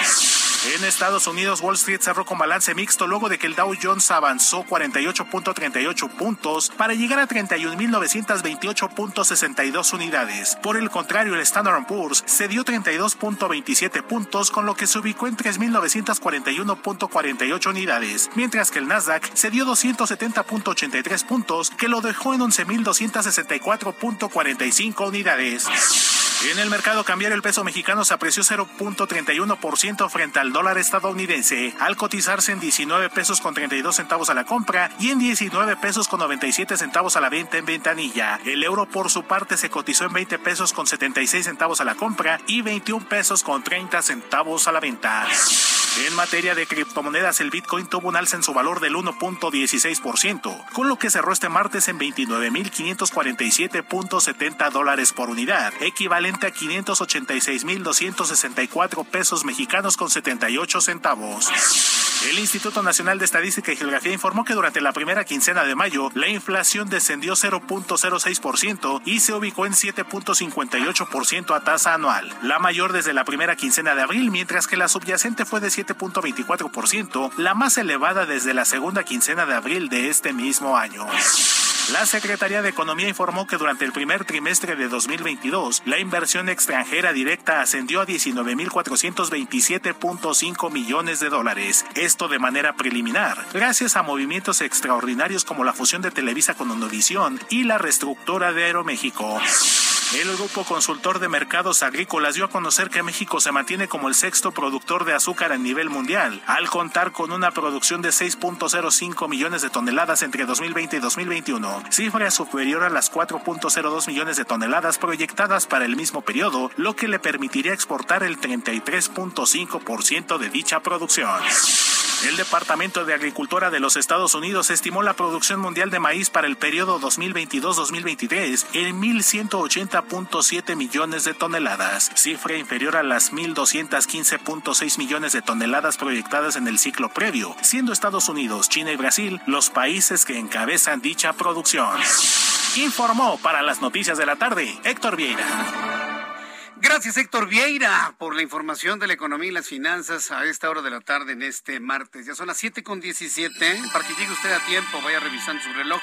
Agradezco infinitamente los comentarios de Marco Coello, de José Escorza. Muchas gracias, José. De Rita Díaz, Dalia Patricia Gómez. Gracias, Dalia. También enviamos un caluroso saludo a Alma Gu. También para Alejandro Jezabel. Alejandra Jezabel. También un saludo para Verónica Sámano. También para Hugo Hernández, gracias Hugo Hernández, Luis Felipe Raúl, gracias también por, por los comentarios que haces a través de nuestra plataforma de YouTube en el canal Jesús Martín MX. Muchos cambios se avecinan y no debemos olvidar que tenemos todavía pendiente pues una propuesta o una pretendida reforma electoral en la cual bueno, se pretenden los hechos desaparecer al INE. Sí se habla de un Instituto Nacional de Elecciones y Consultas, pero ya no tendría la característica que hoy tiene de órgano completamente independiente como lo es el Instituto Nacional Electoral, con, consejeros, imagínense, elegidos por la ciudadanía. Hágame usted el favor, convertir a los consejeros en candidatos de partidos políticos. Yo no sé en qué momento se le ocurrió semejante cosa al presidente. No, es que tienen que ser independientes y los pone a competir como si fueran candidatos de partidos políticos. Los consejeros son técnicos, son hombres y mujeres técnicos en la ley electoral y que la aplican. San se acabó. La vigilan, la aplican y punto. Nada más. Organizan las elecciones y listo. Pero misma suerte está visualizando el Instituto Electoral de la Ciudad de México. En muchas ocasiones hemos platicado con nuestros amigos del Instituto Electoral de la Ciudad de México que está viendo el mismo destino, una intencionalidad de desaparecer al órgano electoral. Claro, si nosotros como habitantes de esta ciudad y de este país se los permitimos, claro. ¿Vamos a permitir que desaparezcan nuestros órganos electorales? A ver, dígame. Yo, contésteme, yo le invito a que usted me lo diga y me, escriba a través de mi cuenta de Twitter, arroba Jesús Martín MX, y mi cuenta de YouTube, Jesús Martín MX. Vamos a quedarnos de brazos cruzados. Voy a entrar en comunicación con Patricia Bendaño. Ella es consejera presidente del Instituto Electoral de la Ciudad de México. Le he invitado a propósito de la reforma que se pretende al Instituto Electoral de la Ciudad de México que busca eliminar plazas, entre otro tipo de cosas. Patricia Bendaño, gusto en saludarla. ¿Cómo está? ¿Qué tal? Muy buenas tardes, Jesús Martín. Agradezco infinitamente la posibilidad de charlar contigo y con tu amable auditorio. Pues nosotros preocupados por la intencionalidad de disminuir, reducir, desaparecer al Instituto Electoral de la Ciudad de México. En la realidad, ¿ante qué estamos, Patricia? Sí, mira, Jesús Martín, eh, se presentó una iniciativa de reforma en febrero del presente año y en esa reforma el planteamiento que se está formulando es la desaparición de cinco áreas técnicas del Instituto Electoral de la Ciudad de México. La disyuntiva que nosotros tenemos es fundamentalmente que las, todas las funciones asignadas a este órgano electoral prevalecen y la reforma se encamina a reducir pues la estructura orgánica de la institución. Debo decir, Jesús Martín, que nosotros, por código, en el artículo 83 de nuestro código que rige las elecciones en la Ciudad de México, como instituto estamos obligados a llevar a cabo un análisis del funcionamiento de nuestra estructura cada que termine un proceso electoral. Es decir, el año pasado hubo proceso electoral, este año nos corresponde llevar a cabo este análisis que nosotros en el Instituto Electoral de la Ciudad de México estábamos previendo para el segundo semestre de este año para hacer una revisión de toda la estructura funcional, organizacional asignados a todos y cada una de las áreas. Podría decirte que el Congreso se adelantó eh, a presentar una iniciativa y bueno, el planteamiento que nosotros hemos hecho a las y los legisladores es que nosotros estamos conscientes de esta obligación contenida en el código, que estábamos preparando para llevarlas a cabo y que este, inclusive podría ser más integral, no solo de determinadas áreas, sino que abarcaría toda la institución. Eh, pero de alguna manera una decisión así debilita la institución, ¿no es así, consejera? Pues fundamentalmente nosotros tenemos un, un, problema en materia de recursos. Jesús Martín, no sé si recordarán que el instituto sufrió una fuerte disminución del presupuesto asignado. Traemos un déficit de 200 millones de pesos y el hecho de que se reduzca el personal pues va a involucrar obviamente que para cumplir con las obligaciones de carácter laboral que se derivan de una eh, eliminación de plazas pues tendremos que cubrir todas las liquidaciones, finiquitos que correspondan básicamente y por supuesto que tendremos menos personal para cumplir las mismas funciones que tenemos asignadas. Porque las funciones prevalecen entonces tendremos que cumplir con todas las actividades eh, específicas asignadas al instituto para cumplir, eh, pero con menos personal. Eh, entonces, digamos que una desaparición como tal no, pero sí lo podemos ver debilitamiento en, varias eh, en, varios ámbitos. ¿Cómo llegaría un instituto electoral a un proceso electoral como el del 2024 de prevalecer esta propuesta de reforma? Sí, eh, efectivamente, como tú bien lo apuntas, esta reforma no, no avanza hacia una desaparición de la institución porque esta está prevista desde la Constitución misma y somos parte de un sistema nacional de elecciones. Pero lo que sí ocurre es que vamos a tener menos personal, una estructura más reducida para atender las funciones ¿Qué áreas se afectan? Pues áreas de fiscalización, un área que atiende la coordinación con órganos desconcentrados, otra área que atiende la capacitación del personal, otra más que atiende la vinculación con organismos externos y una más que atiende el tema de, mm, ah, de derechos humanos. Bueno, estas áreas, como yo lo menciono, se reduce la estructura, pero las funciones pasan a otras direcciones que, están existentes. Entonces tendremos que reformular la organización de la institución para poder atender oportunamente todas las funciones que tenemos asignadas. Bueno, pues eso de alguna manera nos puede dejar de alguna manera tranquilos. Pero vaya, pues eh, todo este asunto que se ha planteado sobre el Instituto Electoral de la Ciudad de México, de alguna manera se ha asociado con la intención de una reforma electoral a nivel, a nivel federal. ¿Ve usted algún tipo de conexión? Pues a nivel federal yo entiendo que se ha planteado inclusive la desaparición de los organismos públicos locales, en este caso el Instituto Electoral de la Ciudad de México es un organismo público local. Entiendo que está presentada una iniciativa en ese sentido, también entiendo que algunas fuerzas eh, han manifestado la concordancia con ese planteamiento y bueno, pues se está avanzando por esa ruta a nivel del Congreso Federal. En el caso de la Ciudad de México, lo que se busca, o digamos el argumento fundamental, es hacer más eficiente la estructura, con menos recursos, con menos personal, pero con la prevalencia de las funciones que tenemos asignadas. Bien, pues yo quiero agradecerle mucho que me haya tomado la llamada telefónica, consejera presidenta Patricia Bendaño. Es un gusto tenerla aquí y la seguiré invitando para conversar en nuestro programa de noticias. Muchas gracias. Muchísimas gracias, Jesús Martín. Encantada de compartir contigo esta información. Fuerte abrazo. Buenas noches. Buenas noches. Hasta luego. Adiós. Escuchas a Jesús Martín Mendoza con las noticias de la tarde por Heraldo Radio, una estación de Heraldo Media Group. Heraldo Radio. La HCL se comparte, se ve y ahora también se escucha.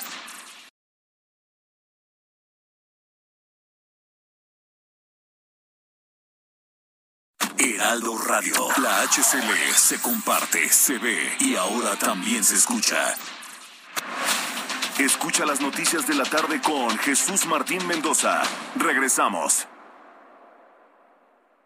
Hola amigos del Heraldo Radio, los saludo con mucho gusto y les platico que ser Club Premier es acumular puntos Premier en cada vuelo con Aeroméxico para después usarlos en más vuelos, equipaje adicional, ascensos de cabina y más. Recuerda que todos tus vuelos con Aeroméxico te dan puntos Premier. Acumúlalos ingresando tu número de cuenta al reservar tu vuelo o durante tu check-in. Si ya volaste y olvidaste acumular tu vuelo, tranquilo, tienes hasta seis meses para hacerlo. ¿Te estás preguntando qué puedo hacer con los puntos que acumulo? Puedes cambiarlos por más boletos de avión, artículos de la tienda en línea Club Premier, estancias de hotel, experiencias Premier y mucho más. Ingresa a clubpremier.com y descubre las más de 90 empresas afiliadas. Encuentra lo mejor en cada experiencia. Si aún no eres socio, inscríbete sin costo ahora. Regresamos a las noticias con Jesús Martín Mendoza. Gracias.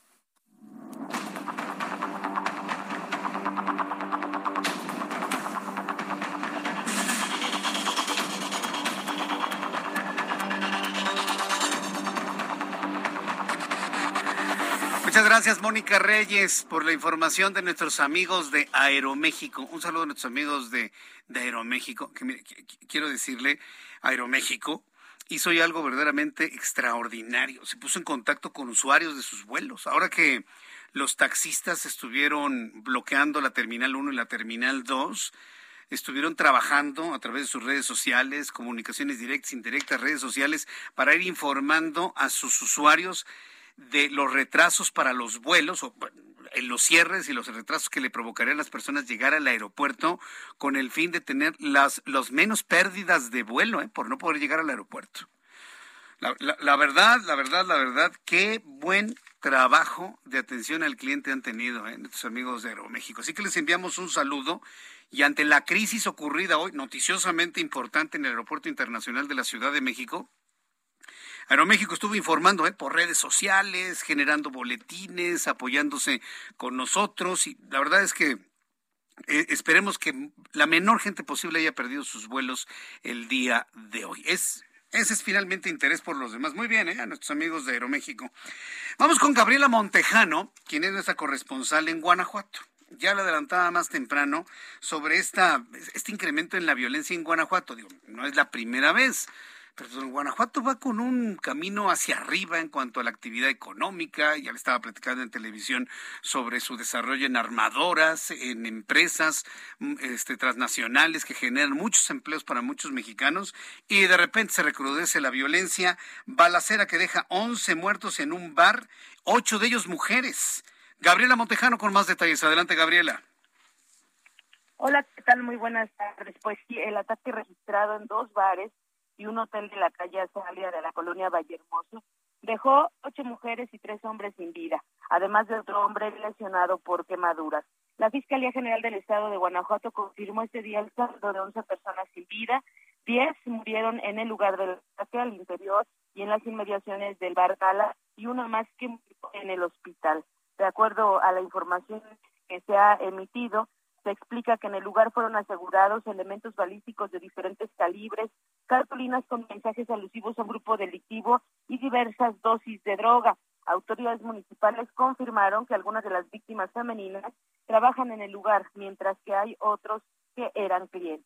En la zona se van daños en los tres inmuebles, a los disparos y al incendio que se inició por parte de los agresores. Vecinos del lugar confirmaron que hay temor en la zona, pues aunque sí hay patrullajes de la Guardia Nacional o de los agentes locales, los hechos de violencia continúan. Eh, te comento que el secretario de Seguridad Ciudadana de Celaya, Jesús Rivera Peralta, afirmó que el ataque armado que dejó a estas 11 personas sin vida es resultado de la fractura de un grupo criminal, un grupo eh, que está radicado, que inició su, de origen aquí en el municipio de Villagrán. Y para esta tarde, pues ya llegaron alrededor de 800 elementos de la Serena que reforzarán la seguridad y vigilancia en la ciudad cajetera. Ese es mi reporte desde Celaya. Muchas gracias por la información, Gabriela Montejano. Muy buenas tardes. Mire, todos los problemas de crimen organizado que tenemos, estos asesinatos, eh, la, la, sensación de inseguridad que vivimos en el país. ¿Se acuerda lo del asalto masivo en la en la autopista de Querétaro, en el libramiento de Querétaro, que por cierto, ¿eh? ya me llegaron los chairos de ya sabe usted quién, ¿sí? Para decirme que la culpa la tiene el gobernador de, de Querétaro y uno muerto de la risa. Mire, por lo menos que los chairos sepan que las autopistas son federales y que la vigilancia y la presencia es federal. Pero cuando este tipo de personas ni siquiera entienden eso, de verdad asusta saber en manos de quién estamos. ¿eh? En fin, entonces, este tipo de situaciones, la violencia que existe en el país, los asesinatos, el incremento del crimen, los secuestros, el problema económico, la pandemia, el encierro, vamos saliendo de la pandemia, el cierre de empresas, la pérdida del trabajo, la pérdida de familiares debido a la enfermedad de COVID-19. Mire, me puedo ir con una serie de, de, asuntos muy importantes que han ocurrido en nuestro México en los últimos dos años ¿Qué es lo que provoca esto en las personas? Lo hemos platicado aquí en el Heraldo. Un grave problema emocional. Un grave problema emocional. Necesitamos psicólogos y psiquiatras en México. Después de esta pandemia va a ser fundamental ir a tratamientos de salud mental. Y cuando hablo de salud mental, no estoy diciendo que estemos locos, que estemos desquiciados, que estemos retrasados mentales. No, no, no, no, no. Estoy hablando de que la, el cerebro cuando hablamos de una enfermedad mental que requiere una atención psiquiátrica, El cerebro se enferma como se enferma el estómago, como se enferman los pulmones, como se le enferma la piel, como se le enferma cualquier cosa. Todos los seres humanos en un momento de nuestra vida necesitamos una atención psiquiátrica, necesitamos una atención psicológica desde el punto de vista de las emociones y más por el periodo que hemos estado pasando. ¿Quiénes de los que me están escuchando se sienten con miedo, se sienten con incertidumbre, sobre todo los jóvenes, se sienten con ira, se sienten con impotencia de no poder cambiar las cosas. La solución es fácil. La ayuda psicológica y la ayuda psiquiátrica es fundamental en estos casos. ¿Por qué le hago este planteamiento? ¿Por qué hago un recuerdo de la importancia de la atención mental y de la atención emocional de las personas en México? De todos, ¿eh? me incluyo. De todos absolutamente. Porque necesitamos tener servicios de salud mental buenos, gratuitos y accesibles. ¿Y qué cree que anunció hoy Jorge Alcocer? El, el todavía secretario de Salud. Este individuo que yo no entiendo cómo sigue siendo secretario de Salud. Decirle al presidente, ¿quiere usted combatir la corrupción? No le paga a la gente que no trabaja. Jorge Alcocer es un florero. No aparece en nada. Y hoy sabe lo que anunció. Cerrar todas las instituciones y hospitales psiquiátricos en México. Este gobierno sigue con el desmantelamiento del país. Ahora, ¿qué daño les hacen los hospitales psiquiátricos? Es cuando más se necesitan. Tras hablar de una transformación en salud mental, Jorge Alcocer, secretario de Salud, y en estos tiempos, ¿eh? Justificó ante el presidente López Obrador la desaparición de hospitales psiquiátricos en México. Vamos a escuchar lo que dijo Jorge Alcocer. En la práctica, eh, lo que ha llamado mucho la atención es que ya no hay hospitales psiquiátricos. Voy a tomar esta situación como una decisión, una decisión que no solo es en México, es una decisión que progresivamente, desde hace una década, se ha tomado como una realidad de que un paciente, un individuo con, alteraciones de salud mental y más ahora después de la pandemia, requiere una atención integral desde la familia y desde luego tomando en cuenta que tienen en nuestro país durante la pandemia, vimos que el 70% de aquellos que tuvieron un, desarrollo grave de la afección por el virus el 70% tenían otras comorbilidades y parte de esas comorbilidades eran precisamente su afección de la salud mental que fueron que fueron desde luego magnificadas por la situación de la pandemia. ¿Usted le entendió a Jorge Alcocer? Yo no. Yo no le entendí. Siempre dicen todo lo contrario. Lo estamos desapareciendo porque se necesita más atención psiquiátrica. Es lo que alcancé a entender están desmantelando las instituciones. Y ahora, sin hospitales psiquiátricos, nada más porque es que en otros países, en otros países no tienen el daño emocional y mental que tenemos en México. ¿eh? Que por cierto es un daño emocional y mental a nivel mundial. Nadie debería cerrar ningún hospital psiquiátrico. Nadie absolutamente. Mucha gente lo necesita. Es sorprendente lo que hoy escuchamos en la mañana. Bueno, son las 7.40. Vamos a entrar en comunicación con Juan Guevara. Juan Guevara de Now Media nos tiene una actualización de los datos de lo ocurrido en Uvalde, Texas. Juan Guevara, hay actualización de datos, ¿verdad, Juan? Es correcto, es correcto. Lo único que te quiero decir en el comentario anterior es que es de locos cerrar los hospitales psiquiátricos. Nada más se los dejamos de tarea. Así es, eso está pasando por acá. Es, es, impresionante. Pero bueno, fíjate, hay nueva información. Subió la cuenta a 21 muertos en, en el tema del tiroteo en la eh, escuela primaria de Ubalde, 18 niños y 3 adultos. Hay un dato muy importante que también acaba de dar las autoridades. Fíjate que el tiroteo empezó a las 11:32 de la mañana y llegó la policía a someter a este individuo a las 12:17. Es decir, que casi fueron 45 minutos en donde esta persona llegó con un rifle de alto poder eh, a, a disparar a diestra y siniestra. Los niños fueron evacuados alrededor de las 12.17 cuando abatieron a este muchacho eh, eh, de eh, características hispanas, ¿de acuerdo? Y fue cuando evacuaron a los niños directamente de, de la escuela.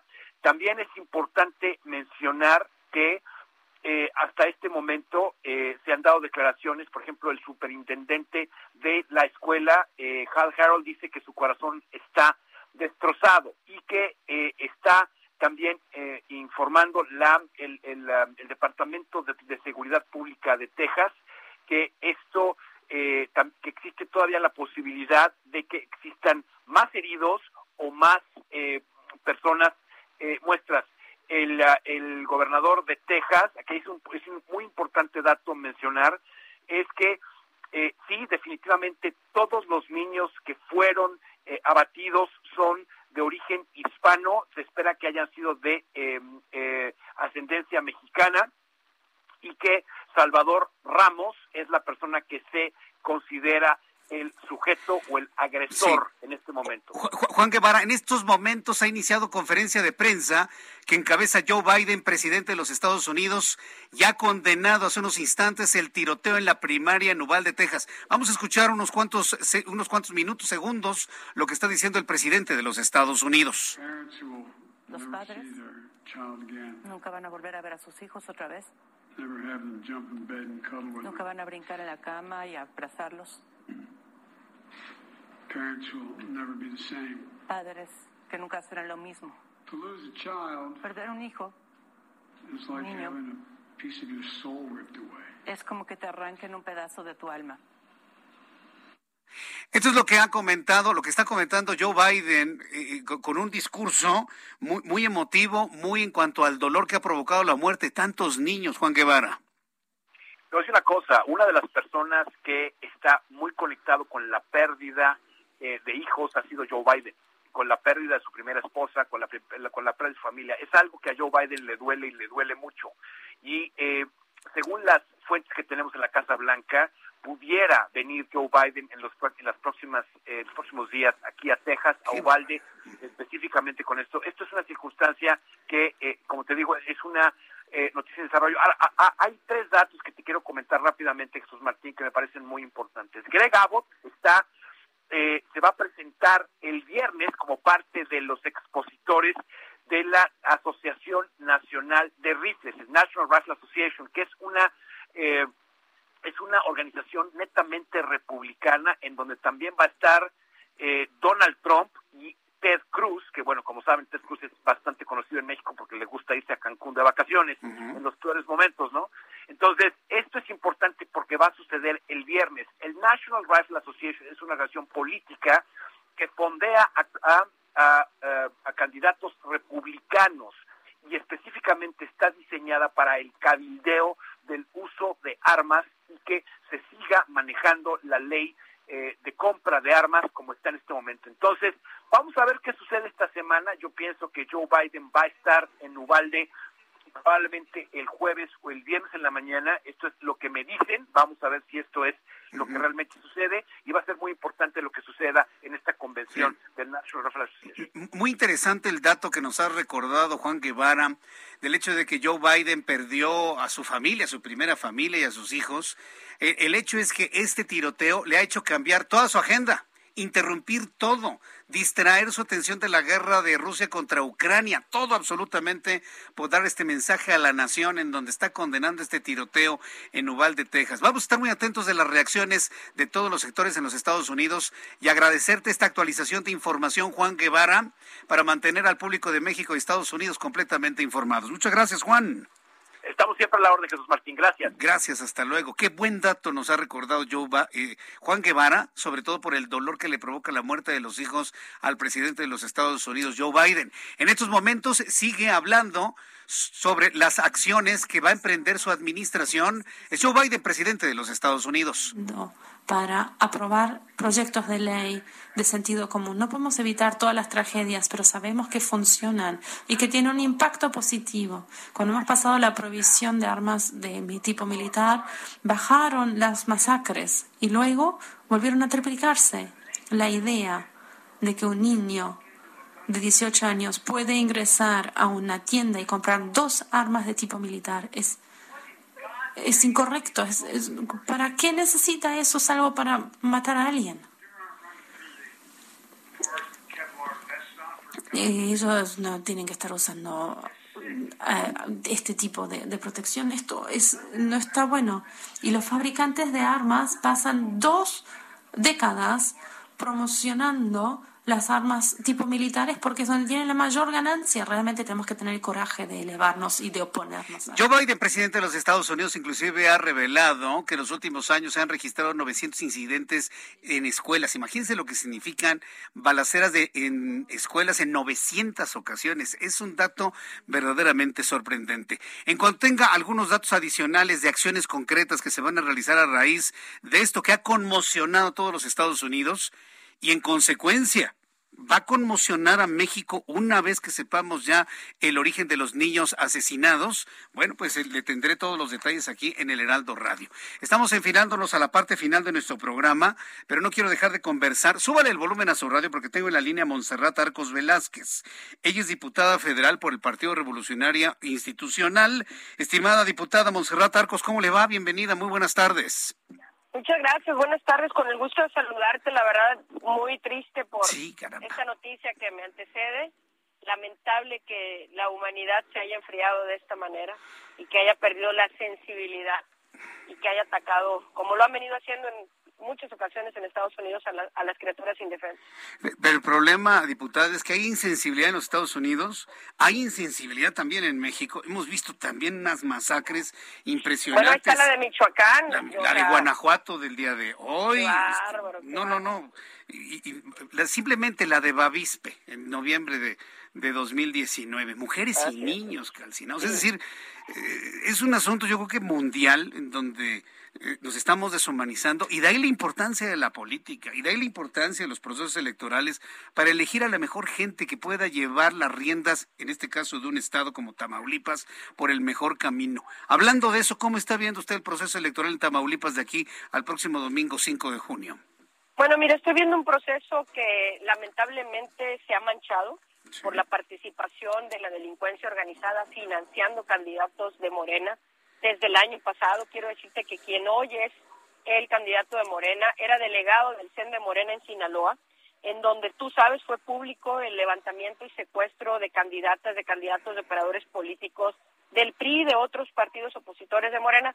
Y ahora resulta que este angelito es el candidato de Morena a la gubernatura en Tamaulipas y le acaban de encontrar a su hijo depósitos de un guachicolero que fue ultimado en San Pedro Garza García, Sergio Carmona, por millones de pesos. Y no podemos los tamaulipecos permitir que esa alianza con el mal de la estrategia de abrazos no balazos que públicamente ha defendido el presidente de la República llegue a Tamaulipas de manos de un hombre que lo único que ha hecho bueno es nacer en la familia de un exgobernador priista.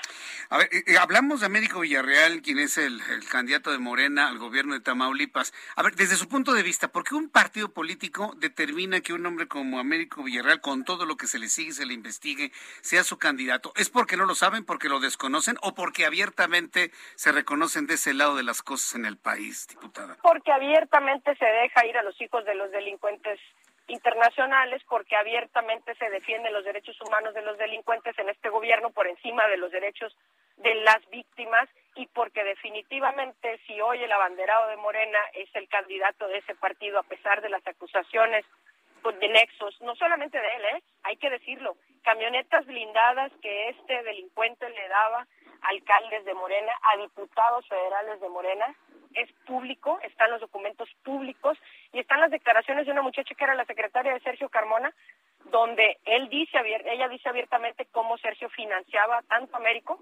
como a los eh, militantes de Morena que hoy son diputados federales y alcaldes. Además, hay documentos públicos del Departamento del Tesoro americano, donde están los depósitos que le hicieron al hijo de Américo Villarreal en Holanda y las transferencias internacionales y el motivo por el cual el candidato de Morena no se paró este domingo pasado en el debate de los candidatos a gobernador en el estado de Tamaulipas. Si un candidato de cualquier partido, amigo, no tiene el valor de darle la cara a los tamaulipecos cuando es acusado, según él, como él dice injustamente, pues no va a tener valor menos de defender a nuestro Estado de la delincuencia organizada, de esa que dice que no conoce, de esa que, según él, nunca le ha financiado nada y nunca le ha depositado dinero a su hijo en Holanda.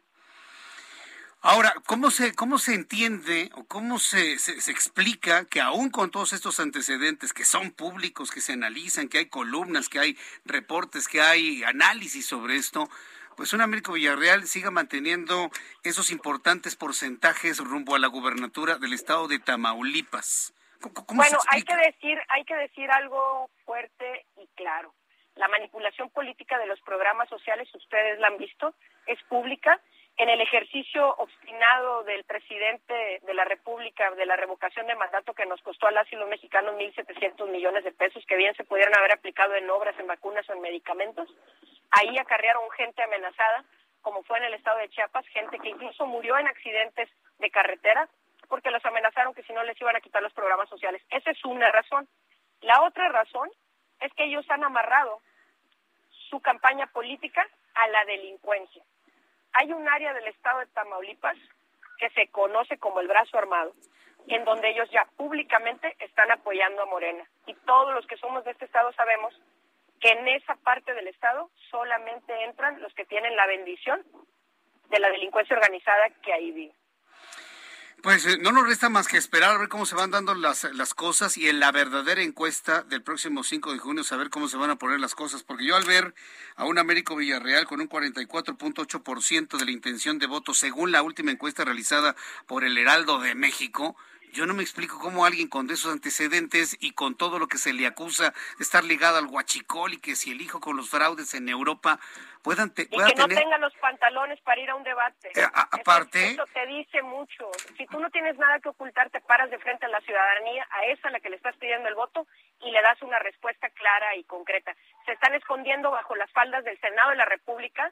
Tuvieron la indecencia de ir al Senado de la República a hacer un evento político en favor de Américo Monreal, Olga Sánchez, porque están dispuestos a violentar la ley, porque les interesa la plaza de Tamaulipas, la ubicación geográfica de Tamaulipas, para poder conceder a quienes les han patrocinado sus procesos electorales en otros estados y hoy en Tamaulipas, les interesa conceder el cruce de los puentes fronterizos, las aduanas, que era donde estaba el negocio del hermano de Carmona, que hoy es testigo protegido en Estados Unidos, y hoy por hoy lo que les interesa de Tamaulipas es lo que le pueden sacar a Tamaulipas. Nada más que hay una cosa bien importante, la verdadera encuesta, ya bien lo dijiste, es el 5 de junio.